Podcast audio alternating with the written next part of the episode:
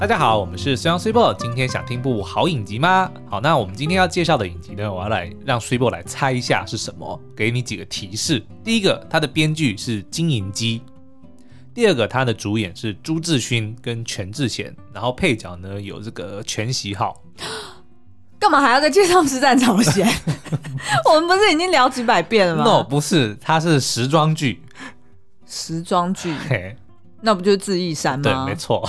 我们今天要介绍的就是《智异山》。好，那这部影集其实，在上大家一定会很好奇，说《智异山》我们到底怎么看？因为网络上面其实是蛮多批判声音的，就是两极啦。对啊，对，那所以我们一直以来就是这个逆风高飞的影评，就我们我们已经做做过多少个这个评价两极的？哎、欸，有谁会讲得出来逆风高飞？哎、欸，其实我已经忘记它的来源是什么。马英九啊，不是他吧？是，就是他某一、嗯、某一次是什么？是什么？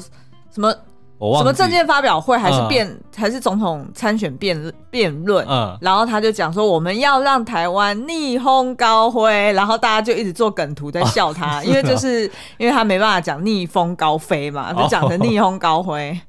哦、okay, 好，Anyway，反正呢，我们一直以来呢就是要帮助观众朋友，就是破解这种所谓的。两极化评价，没有啦。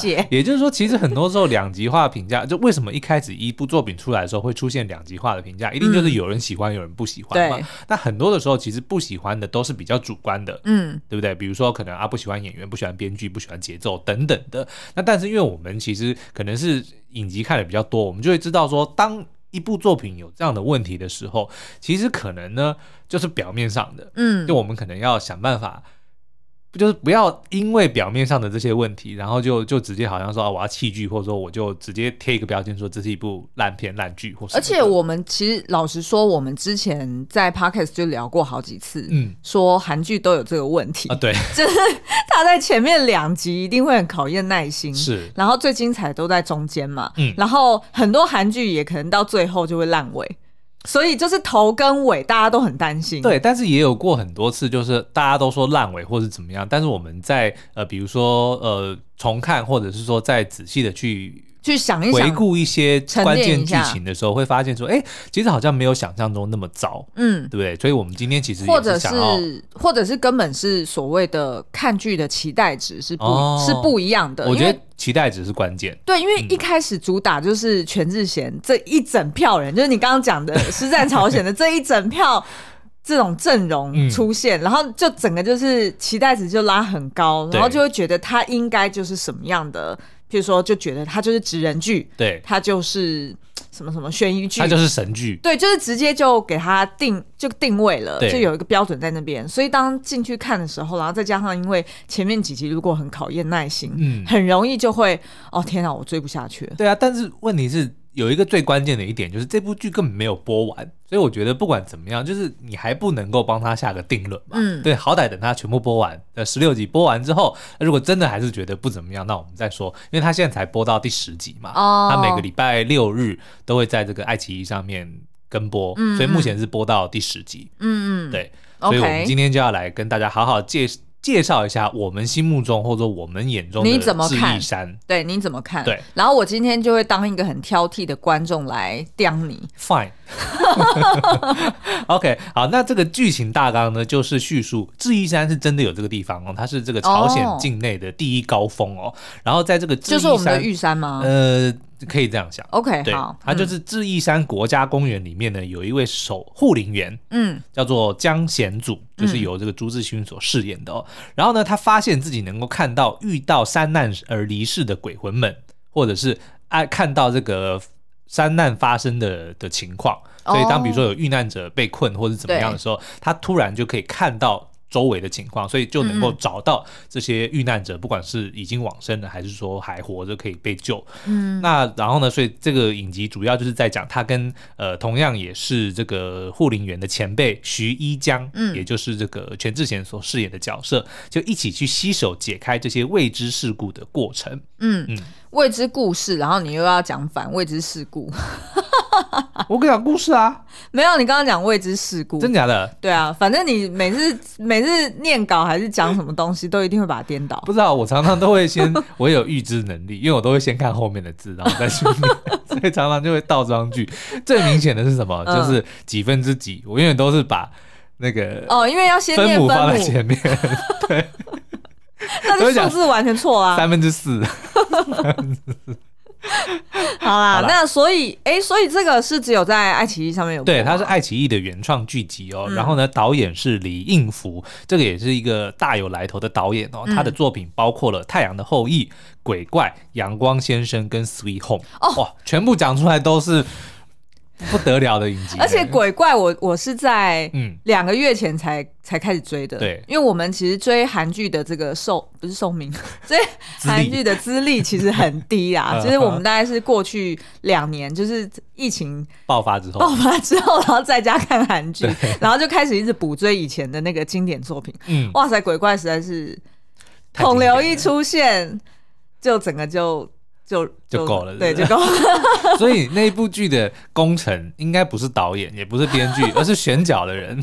但是我会说，呃，阳光先生我也正在追，我追一半了，嗯、其实真。真好看，真好看。OK，对，所以其实听到这个导导演的名字，就觉得说，哎、欸，他是一个金，所以大家都要记得应福，对，李应福。嗯、OK，好，那再来呢？金银姬，我们刚刚提到的编剧哦，他也是近年就是爆红的一位编剧。那他最知名的作品呢，就包含了《信号》，嗯，然后还有后来的《师战朝鲜》一二季，加上《雅信传》。而且，呃，我其实《师战朝鲜》是就是断断续续看。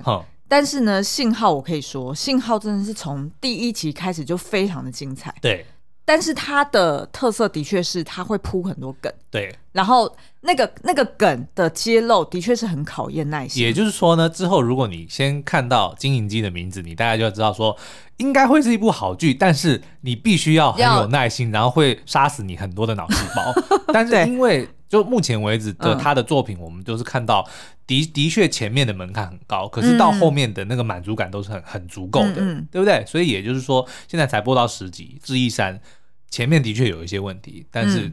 我们还是要对金银姬有这个信心，再加上李应 对金银姬有信心，对不对？就这两个其实是黄金组合啊。哦，也是啦。那再加上那个演员，那阵容更不用讲了。刚刚讲的全智贤，就是呃我的野蛮女友爆红之后，就变成了韩国一线的女星哦。嗯、那后来她还演了像比如说来自星星的你啊，跟师战朝鲜对等等的。嗯。那男主角呢，则是由朱智勋所饰演的、哦。那他的这个代表作就是《与神同行》跟《师战朝鲜》里面饰演世子的角色。那配角呢，也是讲出来都是。是下下叫的，比如说有陈东义，这样棒法，就是他最近哦，对对对，棒法我有看过几集，对，然后还有吴正式，那当然就是那个虽然是精神病，但没关系里面的哥哥。然后我原本我原本想说，就是他在这边演的就就是。一一般人嘛，对，但没想到他笑起来还是傻傻的。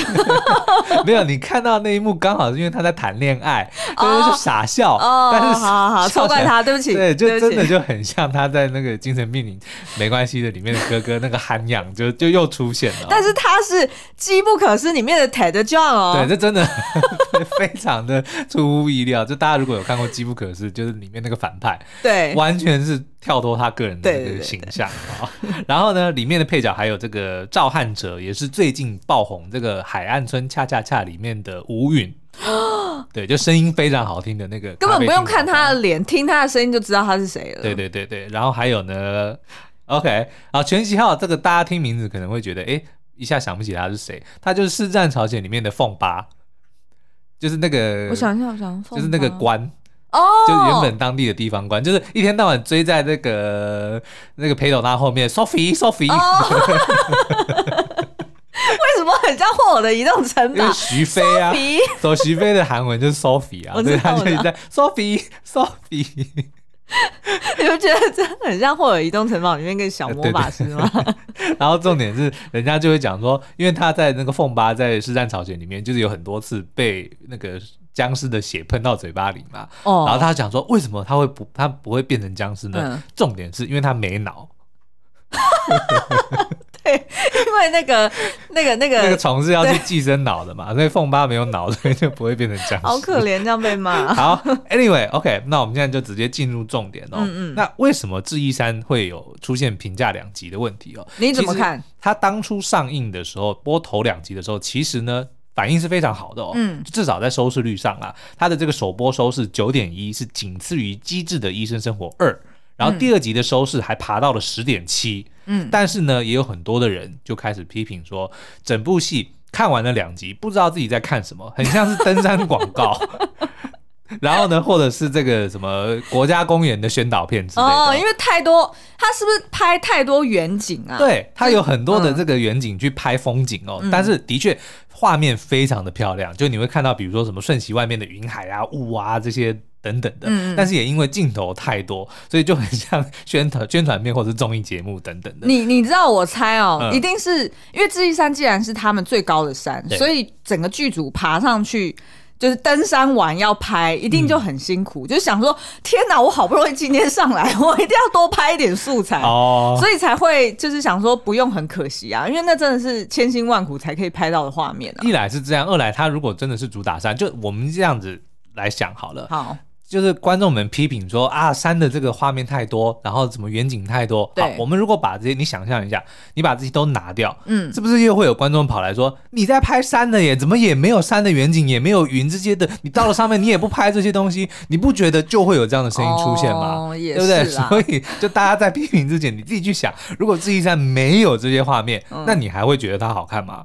对不对？就如果都是啊，剧情非常的这个紧凑什么的，然后一直都在拍人，然后你会觉得说，那有必要跑到山上来拍吗？而且好像十十六，如果是以十六集的长度来看，嗯、它一集也差不多快一小时嘛。差不多。对啊，嗯、那好像好像也合理。就是如果你要就是把它平均来看的话，它的确要多，就是会有多一点的那个山的画面。对啊，而且说实在，它如果都是它。摆明了，一开始就告诉你是智异山，就像比如说你刚刚讲的玉山。嗯、如果我们今天台湾拍一部叫做《玉山》，你难道不会认为说里面会有很多山的画面、很多风景的画面？会嘛？对不对？嗯、就是你我们甚至比如说看之前那个叫什么《亲爱的房客》，嗯嗯，好了，就当它里面拍一些山的这个的时候，我们就会去赞叹说：你看山的这个风景多漂亮。那你看到目前为止，你觉得它山的比例大概占多少？山的比例。占很多，因为它都发生在山上啊。哦，不是不是，我指的是哦，你这种纯纯远景的话，大概一集就几分钟而已吧。其实并没有很多，其实还好。对，但它比如说可能过场或者说串场的画面，它就会用那种什么风起云涌，然后比如说那种缩时摄影，哦，那也还蛮合理的。对啊，但是我就觉得就是这样啊。哎，会不会他们其实偷偷也有跟那个什么观光局合作？我觉得肯定也是，也是。呃，有搞不好有没有官方合作是不确定的，看不出来。对，但是我觉得多少是会鼓励观光是一定有的，因为他至少不会把这个，他他并没有怎么讲，他并没有美化或丑化。哦，他站在一个比较客观的。对，然后这个我们其实也是待会要讨论的，就是他其实这部戏的影集的重点，其实就是在讲述大自然跟人之间的关系。哦，他其实是不是就是想要借由，因为他自。他反正他片名就叫智异山，嗯，所以事实上他就是想要借由这座山去讲人生的各种面向、各种挑战，嗯、就类似像这样子去定调，对，是不是用这样子的角度去看，就会觉得。OK，那这样我理解了，为什么会有很多山的画面，啊、或者是用用很多山的大自然的变化，比如说你刚刚讲的风起云涌的那种画面，嗯、然后去做串场，其实它就是用来隐喻啊。我可以直接开始讲，就其中一个点，就是我觉得他想要传达的，嗯、就是其实大自然跟人的关系，因为我们我们是人类嘛，我们都是用我们的角度去看大自然。嗯，那但是这部戏其实他却想要反过来，他用大自然的角度来看人。那这个时候，其实角度就会发现说，啊，人其实非常的渺小。就你们在下面怎么吵来吵去，对，吵来吵去，甚至杀人什么的，其实对于山来说，他对他完全没有任何的哦，好，我懂了。他想要用这种转换一个视角的对，然后反而就有呈现出那种格局，就是说，其实人类不管做了什么东西，你你在那边对于你们，即使是生生死交关的事情，但是在大自然，你把它拉长的时间来看，那也只不过就是一件。毫无影响，沧海一粟的的的一个观念，其实我觉得他有把这样子的的观念传达的很清楚。OK，所以常常在转场的时候会发现有一种疏离感，但是这个你就把它想象，这个就是山在看你们的的的这些东西，嗯，对不对？就是你随你要干嘛，跟我无关的一个，就是我觉得是还蛮不错的一个这样子的哦的一个转念。哦，那他哦了解了，啊，那他的确如果用这样子的角度。去说故事的话，的确一开始会看不习惯。对啊，而且你知道吗？他常常很多有呃，不是只有在这部戏里面，像我们自己去爬山的时候，对，不是比如说登高望远，对，你一登到那个山顶的时候，你一看出去那个风景，你就会觉得好像自己非常渺小，然后甚至会有那种说我的烦恼其实根本不算什么。就心旷神怡嘛。对，其实我觉得这部戏很多时候也是在，嗯、也是有透过试图用这样子的方式，他们的角色们有些，比如说去看到很棒的风景的时候，嗯、可能刚刚才在，比如说去拯救一个什么什么山难的人，哦、然后自己可能弄得很累或心情很烦，嗯、看到这样子风景的时候，又觉得好像一切都没有什么，就是。就好，好像就可以抛抛诸九九霄云，对，九霄云外笑死，九霄，你的成语好老派哦。哎、欸，是九什么？九九霄云外，没错。九霄云外吗？对啊。因为我一直在想云霄飞车，然后我就一直想不到那到底这个 这个词是什么。好，明白。对。但是我觉得他可能他因为他的格局很大，对，就是听起来好像他蛮有野心的。他想要换个视角去用山来看人的渺小、无力，甚至是人的荒谬，对不对？就是你计划很多，或者是你。是啊，有很多的别有用心，都是往来的。没错，因为其实这部戏它的核心就是有连续杀人事件哦，就我们会跟着这个江贤祖，也就是呃朱智勋的这个角色，去慢慢去破解说那连续杀人案它背后的凶手到底是谁。那就像你刚刚讲的，它这个东西其实牵扯到很久的时间哦，甚至我们现在在想说，可能是有几十年的恩怨。嗯，对。但是的确这样子跟三一比起来，就变成说，你看三在三的这个。的格局万年的这个寿命里面，那我们的人生才不过百年，然后我们要花这么多的精神去去记恨、去计划、哦、去去盘算，其实是很没意义的，对不对你反而不如就是把时间好好的用来享受人生，去享受风景，去享受这个山、这个大自然带给我们的一切。OK，我觉得其实到后面这样子的这个这个。这这个讯息会越来越明朗，越来越清楚。OK，反而是透过一座不动如山的山，嗯，不动，对，反正就是透过一、嗯、一一座山，对，在那边，然后你去对比人类的这种算计或这种仇恨、这种怨恨，哦、就真的就觉得很非常的渺小。哦，明白，啊、明白。但是我觉得这部影集目前为止，我看到最大的问题就是它时间线的确非常的混乱。它一开始就呃。不断的切，嗯，像至少我们看到的就是有二零一八年、二零一九年，然后二零二零年，哦、然后有时候又跳回两千年，嗯、然后到现在还跳到一九九一年。他会写在下方吗？他会写在下方，但是问题是就不是这么的清楚，尤其是比如说男女主角、哦、他们的那个造型没有差很多，对，再加上其实年份，比如说就是一两年的、哦、的事情，所以其实有时候你根本不知道说，哎，刚刚不是他还在这边，怎么现在又讲另外一件事情？哦。懂，尤其在前几集会特别明显。因为像我们看其他的戏剧，我们都会觉得说，通常切换那个时空线，嗯，呃，要么就是可能根本是在不同的地方，对，譬如说以前的校园，然后 versus 现在在上班，嗯，然后或者是他的时间拉的很长，可能是小时候童年的故事，然后 versus 现在长大了。但是因为现在看智异山会有点不习惯，是因为他的时间线距离比较近，对，所以你看不太出来他现在到底是现在还是。是两年前，对，他当然是有做一些些的区隔，比如说全智贤，他其实是有一个年幼版的全智贤，嗯、应该就是十几岁的时候的他，嗯、然后到后面就是他当他上大学之后就就直接换人了，嗯，哎，他有没有？哎，没有哦，他没有读大学，反正就是他长大之后，大概二十岁左右就换准备考试的时候，他还是长发的全智贤、啊，对，就是有一个大概十几岁版的全智贤，嗯、然后有一个二十几二十岁以后的全智贤，嗯、他是有做这样的区隔，但是还是有很多的时候你会搞。搞不清楚现在到底是哪个哪个版本的全智贤。对，然后它的故事线其实也、嗯、也蛮混乱的，所以我们今天其实可以趁机就是帮大家解析一下主要的这个时间线。好，好，你现在就是补习班的概念就对了，你帮大家画重点，就是剧情的主轴，然后以及时间线的梳理，嗯、对吗？那剧情主轴你刚刚有先提到那个连续杀人命案，命案，对，那你要不要描述一下？就是看你是要从。呃，职人的这条线出发，还是你要先从就是命案这边出发？我就先讲命案好了。好，反正就是当这个呃江贤祖来到之后呢，就发现说，哎、欸，其实呃这个山里面一天到晚出人命，但这个其实还蛮常见的，因为比如说你去像我们也常常听到有山难的对啊新闻新闻发现哦、但是其实他们会慢慢就发现说，其实蛮多的命案并不是意外。而是有一个连续杀人的事件在发生。OK，那他的杀人手法也非常的多元哦。嗯、比如说他有呃有毒的养乐多，这个我觉得是被黑耶，因为他直接就是放养乐多，然后还一直就讲养乐多、养乐多、养乐多，也就是甚至网络上还有在传说，影集里面只要喝了养乐多的人就会死。这样子的没有吧？好像要配要配便当吧？没有没有没有，哎，是吗？对啊，好像是 喝养乐多然后配便当就会领便当哦。哦，对。好了，Anyway，反正就是呢，有有人在这个山上放有毒的养乐多来杀人，然后呢，还有就是做马铃薯炸弹，就是土制炸弹。好精确哦！为什么是马铃薯？就是外形很像马铃薯哦。明白明白，我还以为是用马铃薯来做炸弹。是，或者还有就直接推人下山哦，就是所以，哦、然后呢，就是因为江贤祖的关系，他能够看到这些命案发生的过程哦，嗯嗯，所以才让他发现说，哎，其实这些虽然死法不同，但其实背后的这个主谋就只指同一个人，对，甚至不止一个人，哦、但但是就是说是关联性的，然后才才慢慢演变成说啊，这些不是意外，而是谋杀。那但是呢，这些。之后又会牵扯到我们刚刚讲的，其实会有数十年的恩怨都在这里面，就是凶手可能慢慢会揭露说他为什么要这么做的原因，嗯、其实不是只有当下的起心动念，而是有更深远的意义在后面。哦，OK OK，所以这个就是杀人命案线。对，那再讲到就是呃江贤祖，因为他的灵异的的这个体质，或者说他的这个能力哦，嗯、就会是影集中非常关键的一个，就是。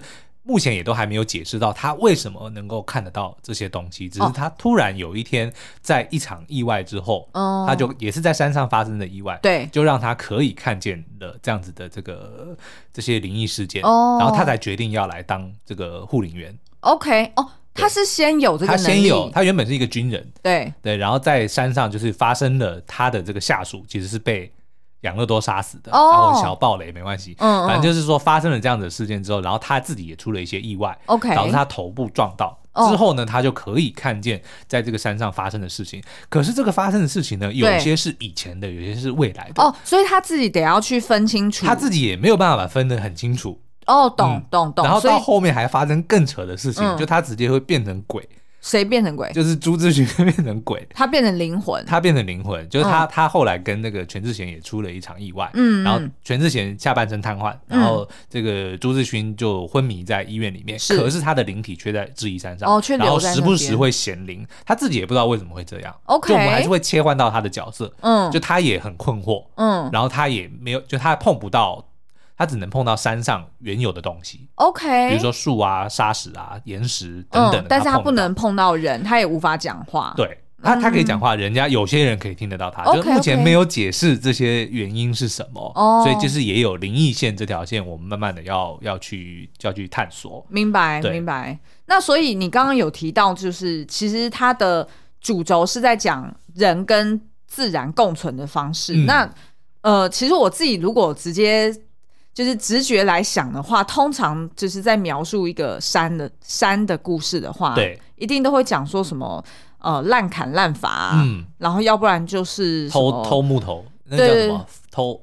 哎，好像有一个专有名词哦，哦，山老鼠，对对对对对，然后还有就是譬如说挖沙石嘛，像台湾就有蛮多这种状况的，对。然后呃，要不然就是什么呃，就是直接丢弃垃圾等等的这些问题，就是比较偏环保。对，那你觉得他是有要去描述？有啊有有啊，像那个金怡基在一次的这个访谈里面，他就讲说，他说随着生态系统破坏导致的气候变化，野生动物的家园消失，因为到处发生各种疾病，大家的生活都很艰难。不仅是跟自然的共存上，在人与人的关系上，嗯、现在似乎都比任何时候都迫切需要关怀和理解。对于我们每个人将如何共存和生存的价值，所以他想要透过这部电视剧来思考一下。哦哦，对，就是人跟大自然的关系。嗯，不过我自己觉得，所以所以它里面其实也有蛮多，比如说第一集就有讲说啊，有人因为偷。呃，要去偷采树，很很珍贵的，应该是松树吧。嗯嗯。然后就衍生出了一场命案。哦。然后呃，就会他就到了那个偷采人的家里，看到一棵非常漂亮的树。嗯。那个树只能够在野生长得出来，在一般是种不出来的，因为你需要有很强的山峰才能够造就这个山这一这个植物的形状。嗯。所以他就看着这个全智贤就看着这个这个树说，这么漂亮的树要花好几十年的时间才长得成。是。那但是。盗墓者他们根本不会在乎这些，哦、他只在乎啊，在我的家会有多漂亮，或者我这个东西能卖多少钱。他对他只会在乎立即的利益这件事情。嗯、那可是呢，我觉得他还蛮妙的是，他后来也有透过一些不同的角色反过来去思考一些别的问题。嗯，比如说它里面有一有一群是这个专门偷蛇。偷抓蛇。哦，要军，比如说做药酒或者是卖蛇肉等等的的一的一些蛇农哦，嗯，然后他就因为违法嘛，他们就是有规定说不能不能去偷抓蛇，因为有些是保育类动物。可是对这些人来说，他自己就有讲说。他说：“我自己的爷爷们，或者说我我的祖先们，oh. 他们都是靠这个山为家。在你们没有成立这个公园之前，你们这些人都不在之前，嗯、我们就已经这么做了，嗯、对不对？是先有人才有这座山的。就在在你们还没有把它当成是国家公园之前，oh. 我们这群人就已经在这个地方就活在这里，靠着这个东西来过活。然后你现在来跟我讲不能做这些事情，嗯，对，我觉得当然这个也不能说到底是谁对谁错，因为如果。”是濒临绝种的动物，当然是需要保育。嗯、对对。但是，也许你站在这些人的角度，他是以他自己家族生存的角度来看，嗯、这个山就是他一直以来他的祖先、他的爷爷们都是用靠着这个山才能够养活自己的家人。嗯、那他现在只是照着做而已。哎、欸，这其实让我联想到那个娜娜神去村呢、欸。嗯，对不对？你还记得？对，因为呃，神去村它是设定在日本的一个偏乡嘛。对。然后它也是。呃，就是当地的林业，他们其实也都是家族企业，蛮、嗯、多都是家族企业，然后也都是自己世代的。祖先们也都是在这里去呃砍树，对，然后运下山作为木材，就是那是他们的生存之道。嗯、但是他们就有不断的去跟新进来的这些员工去教育训练，说我们无论如何，我们在挑树的时候，或者是我们在呃，就是每年我们要持续的去种树。嗯、你如果砍了一棵，你就要补一棵，就是千万不能因为你只是。为了眼前的利益，然后把它滥垦滥伐，然后赚了一大笔钱，嗯、但是最后这这座山可能就秃了，是，就你的下一代就没有得没有得收割，对，所以他们其实在种树的时候，为的都是可能是隔两代之后的子孙们的幸福，是、嗯，然后同时也要去顾及到说，哎，这个山神会不会生气？就是这我们会不会冒犯到大自然？嗯，所以其实我觉得娜娜神居村里面也是有讲到这种人跟自然相共存的。对的，对对，好像是一种平衡。嗯，对，对啊，所以我觉得可能像比如说针对呃抓蛇这件事情，也许政府应该要做的，并不是说完全禁止，而是设下一些规范，说哦什么能抓，什么不能抓，或者说比如说多大的蛇能抓，多小的蛇要放掉等等的哦。但是呃，当然我我相信应该是有类似的规范在这里面了，但是影集目前没有。没有明确的说明，嗯，只是我觉得他用这样子的角度去探讨，我觉得也蛮好的。因为比如说，毕竟主角们都是护林员嘛，对，观众自然而然就会带入说，那这些比如说烂偷木头的或者说偷蛇的人，嗯、那就一定是坏人。可是其实并不见得是啊，对不对？像到后面你就会看到，其实蛮多的人他也是本来他就是以这个为生的，哦，对不对？你如果硬要用现在的这个规范去规范，去去去。直接贴标签说啊，你们就一定是坏人，其实也不一定是对的。那我觉得难怪，就是前面几集播出之后，就是有一些观众会觉得有一点失去耐心，嗯、因为呃，他一开始的那个定调或者是预告，其实就就算是连我看啊，都可能都会觉得说，哎对，这是一出纸人剧，嗯，然后就会期待说要看到，就是每一个职人他每天的。呃，的确是有 SOP，然后就比较不会去联想到有灵异啊，对不对？你还记得，就是我们一开始看，我们也是有点吓一跳，说怎么突然冒出一个灵异体质？对啊，你还记得有一次，就是在我忘记看到第一集还是第二集，然后你就我本来追的很开心，然后就突然就暂停，然后我就开始去去弄东西吃，然后你就问我说 不看啦，然后我就嘟囔了一句说。怎么变成灵异剧？对，就我自己也觉得很莫名其妙。本来不是应该是职人剧吗？就我一开始还以为有点像什么，可能会像是解忧杂货店那样子。哦，对对对，就每一集会出现一个登山者，然后他出了什么事，然后他们去解救他。对，但是我觉得就是可能这类型的也太泛滥了。当然，对于这个剧组来说，他们要做一些尝试嘛。我所以我觉得就是这出剧它的。可能他的野心比较大，嗯、他想要他想要用很多条线，最后带出他的 key message，就是人在一座山面前是有多么的渺小，多么的微不足道。是，那我们怎么还能这样子斤斤计较，在我们的有限生命里面，嗯，去不断的残害这个地球，然后还要残害彼此。我觉得他可能是想要他的主轴是想要讲这个，是，然后所以他就用了不同的线去直指同一个核心。嗯、对，那那我们另外有一条，我觉得还蛮呃，接下来会是重点的，就是男女主角的感情线。但是呢，感情线它并不是像我们一般偶像剧里面看到的那种男欢女爱的那种，嗯嗯，那那样子的感情，而是呢，全智贤跟朱智勋他们这两个是呃，应该算是整部戏里面是。比较真正在乎或者说珍惜的这座山的这两个人，然后他们的情谊是透过这样子的关系而发展出来的。Oh, 嗯、对，因为我们到后面就会发现，其实全智贤他为什么成立成为护林员，也是有一段蛮蛮感人或者说蛮令人难过的一件事情发生了之后，嗯、才会导致他。想要变成护林员，他其实他是在山里长大的，没错。但他有一段时间是完全想要逃离这个地方，他一点都不想要留下来。Oh. 但是后来又因为某些事情的改变，让他决定回来，然后要留下来，就是要保护这座山，然后还有让这个上山的人都能够安全的下山。然后他后来也遇到了朱志勋，但是朱志勋也是因为一些蛮奇特的原因，让他觉得他跟这个山有完全不一样的。Connection 哦。的连接，OK，所以也因为这两个人各自都是对这个山是抱持着真正要守护山，就有一个共同目标，对，然后才、嗯、当然也会有一些，比如说情愫，比如说或者牵手啊，嗯、互相扶持啊，嗯、然后讨论到彼此以前的感情、初恋啊等等的，嗯、慢慢的就有一些呃感情的铺陈哦，但是并不是那种啊我没有你就不能活啊等等的那样子的。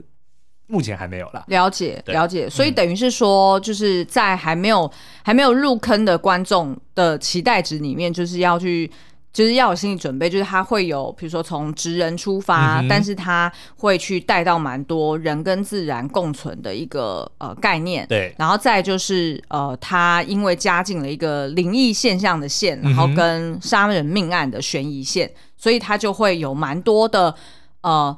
铺陈跟梗，他都还没有交代，嗯、对不对？都还没有揭露背后真实的真相是什么？对，所以这个就是比较考验耐心的地方。那那苏央是不是也要再介绍一下他？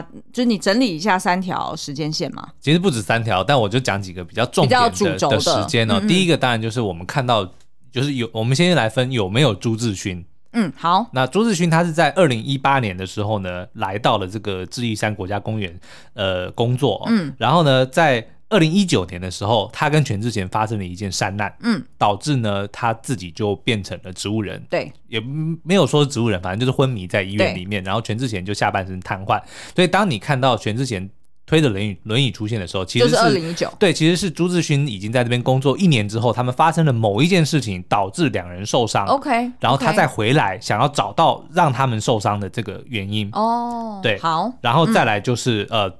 接下来的这个剧情就是，当这个二零二零年，也就是他回来之后一阵子，然后要试图要找到凶手的过程。OK，那再来还会呢？现在又出现了有这一九九一年的事情，嗯、就是甚至还找过全智贤他们等人，就是目前现在队长年轻的时候，在这个山里面发生的一些事情。哦、所以我们慢慢会发现说，哦，原来这个命案可能是牵扯到数十年前的。恩怨，嗯，对。那另外还有一条时间线，大概就是两千年左右，年轻的时候的全智贤，嗯，他因为他小时候，我我应该也可以直接爆雷了，反正他的父母也是死在山上的，OK，所以就有有一段是演他年轻的时候的故事，嗯，嗯。好了解。所以主主线就是先从呃一八年、一九年，对，然后在二零年，对，呃对，然后但是他会穿插回顾一九九一跟两千年左右的事情，懂懂懂，好了解，的确还蛮混。乱的，就是就是变成说，在看的时候要比较专心。对，然后前面几集呢，你会发现，因为他都有提到这些年份，但是只彼此之间的关系并不明朗，哦、所以你就会真的觉得好像他一定要留到什么最后两集才把它。现就是现在大概四五集以后，就是这些事情发生，比如说一八年发生的事，两千年发生的事，嗯嗯或者是两千年两二零二零年发生的事情，慢慢的就会变成他们的聚焦。哦，所以就是在倒数，因为现在就是倒数六集，还剩六集。对，对，所以你的意思是说，就是目前你已经看到有在聚焦了。对，就是你前面如果发现说你完全不知道这些线之间有什么关系，你没关系，就不要想了。对对对，后面他就会告诉你，懂？对，为什么要讲一八年的事？为什么又要跳到两千年的事？好对，你现在就有点像是跟大家讲说，麦金丢，你要是现在看不懂没有关系的，你就记得说哦，有这件事情就好了。对对对。然后，但是他可能 maybe 到最后倒数四集。集或倒数。Let's put a pin on it。对，又要 put a pin。对，那所以我们觉得接下来的这个期待的重点，当然就是要去解析朱志勋灵异体质的真相，就是为什么他会有这样子的事情，然后他这件事情他的这个灵异的东西对这个剧情有什么样的影响哦。那再来就是真凶是谁？那目前其实已经我认为是呼之欲出了，可是因为才第十集。OK，所以我觉得后面一定还会、哦哦、还会有一个，应该不会这么快。对，没错没错。嗯嗯，好，那这个呃，智异山呢，目前是在爱奇艺上这个独家播出哦。嗯，那可是呢，爱奇艺上面其实还有几部我们想要推荐的很不错的影集哦，我们也想要在今天趁这个机会跟大家一起推荐一下。第一部就是逆局啊，逆局，一堆人来敲碗，对，我们压力很大。我看完逆局了，好看。是我认为是今年最好看的台剧之一啦，对，然后它的这个设定也蛮不一样，就它的这个规划，它总共二十四集，然后它分成两季上下，呃，他是说两章啦，可是它它也是连续播出哦，所以目前其实已经全部播完了。那因为它讲的也是连续杀人命案。然后呢，他是一个凶手之后又跟着一个凶手，就是永不断的在追大魔王的概念。Oh, okay, okay. 所以呢，的确跟播起来是蛮辛苦的。但是他现在已经全部上架了，所以如果你对这个题材有兴趣的话，我非常推荐，非常推荐，很好看。如果跟那个谁是谁是什么谁是被害者比起来呢？我觉得不是同一个等级的，真假的？嗯，OK。但是凶手是否为我就不是很妙。啊、对他台词，大家要。对，多多包容他的台词。我们之前有讲过这件事情。好，所以逆局。好，那第二部呢？我想要推荐就是，其实我们之前也有呃推荐过，有介绍过，就是《无神之地不下狱》。对。然后这一部呢，它的那个制作单位，呃，就是制作团队就是三凤，嗯，就是当初这个想见你同一个制作团队。是。然后我们。呃，它目前是跟播到呃，它总共有十三集，然后目前跟播一半，就是到第六集。Oh. 然后它是一周播一集，我觉得这个是比逆局还辛苦哦，oh. 对吧？因为逆局是一周两集嘛，那我觉得一周跟一集，像当初熟女也是这样子啊就等于是你会有一点，就是。会需要去隔了一周之后，然后要去回想一下上一周是发生什么事情，是，是比较辛苦一点。但是呢，我觉得这一部，因为我们提前全部看完了，嗯、所以我会说他的风格跟想见你一样，就是越沉越香。对，就你到整个剧播完之后，你看，就是逆风高飞的另一个 另一个案例吗？就是不会后悔啦.是是。呃，就是最后的那个结局，那个议题是很深的。好的，那它其实是有一点，它的呃灵感是启发自那个泛灵神话，嗯，然后它糅合了一些奇幻啊跟末日爱情的类型。泛灵神话，你要不要解释一下？因为我第一次听到泛灵神话的时候，我不太知道。泛灵神话其实就是譬如说像呃台湾原住民或加拿大原住民，嗯，哎，其实应该是说蛮多国家的原住民，对。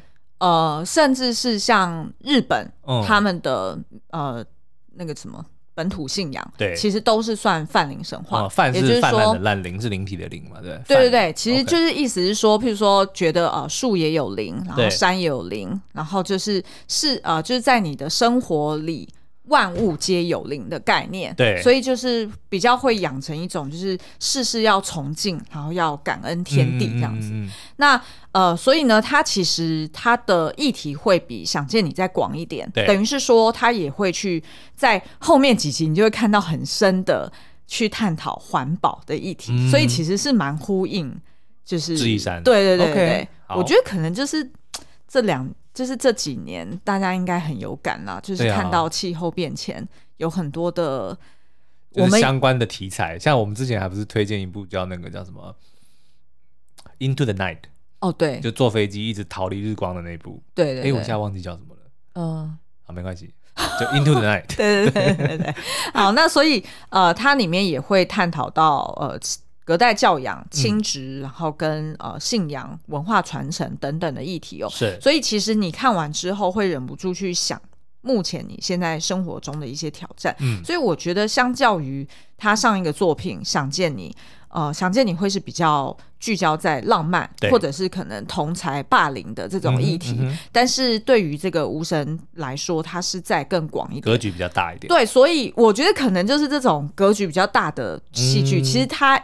他一开局比较难投射，对他一开局，他其实会走得很辛苦，嗯，然后大家会误会他，OK，会以为说啊，那就是没有拍好，或者是环保剧，对对对对，会误会误解他，所以。如果以后我们有机会要编剧的话，嗯、我们一定要要小心一点，要小家子气一点就不要格局 拉那么大，对对对对，否则前面就是开局会有点走的有点辛苦。这样好、哦嗯、好，那呃，这个是无神之地不下雨。然后另外呢，我想要再推三部韩剧哦，嗯，但是这几部我都还正在追，所以。不是挂保证哦，对，只是你目前追的觉得还蛮好看，还蛮有趣的，就大家一起来追的。对对对，Okay. 呃，第一个是那个柔美的细胞小将，哦，我有听过，这个已经全全数上架，总共有十四十四集。那我目前才追前面几集而已，但是呢，我看前面几集我就联想到，它很像是 OL 版本的脑筋急转弯，哦，OK，然后也很像那种很。就是很可爱版的动画版的，所以就会突然进入到他的脑里，然后看到他的各种的，就是他的细胞。OK OK，它里面就是有分什么爱情细胞、不安细胞，然后什么理性、感性，嗯、甚至还有嘴馋细胞，就是会帮助你去合理化你常常会做出一些很 ridiculous 的行为，哦、其实就是基本上就是你那些细胞在驱动你。懂懂懂。那只是因为它的呈现的方式是有很多的那个呃动画小人物，对对，然后真的画的。很可爱，嗯、然后是韩式的动画，OK，所以蛮不一样的。因为像我们之前就有看过那个《恋爱脑内高峰会》，高峰会，那他的他是真人演那些情绪啊，没错，所以是蛮不一样风格。但是我觉得他想要探讨的议题还蛮像，因为他的女主角就是一个三十岁的上班族嘛，嗯、然后她很向往爱情啊，柔美，对对对，叫柔美，然后她也很。就是希望在工作上面能够好好表现啊，嗯、其实基本上就是很很日常。对，但是因为他透过那些细胞的对话，你就会理解到说，哦，原来你平常会有那些言行冲动。对，基本上就是那些细胞在驱动你。Okay, 好哦，嗯，然后再就是呃，《酒鬼都市女人们》。嗯，那这一部呢，你可以把它想象成有一点像是韩版。